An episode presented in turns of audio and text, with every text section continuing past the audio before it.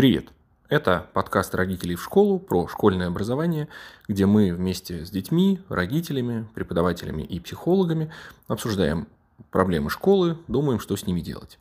Меня зовут Иван Чупченко, я руковожу образовательными проектами в 2GIS и, в частности, онлайн-школой ProSchool. Я педагог, психолог и отец троих детей. В первом сезоне подкаста мы поговорим о том, что делать, если дети отвлекаются, правда или ложь, что современные дети другие и ничего не хотят, как быть с дистанционным образованием и со всей ситуацией вокруг него, и о многом другом.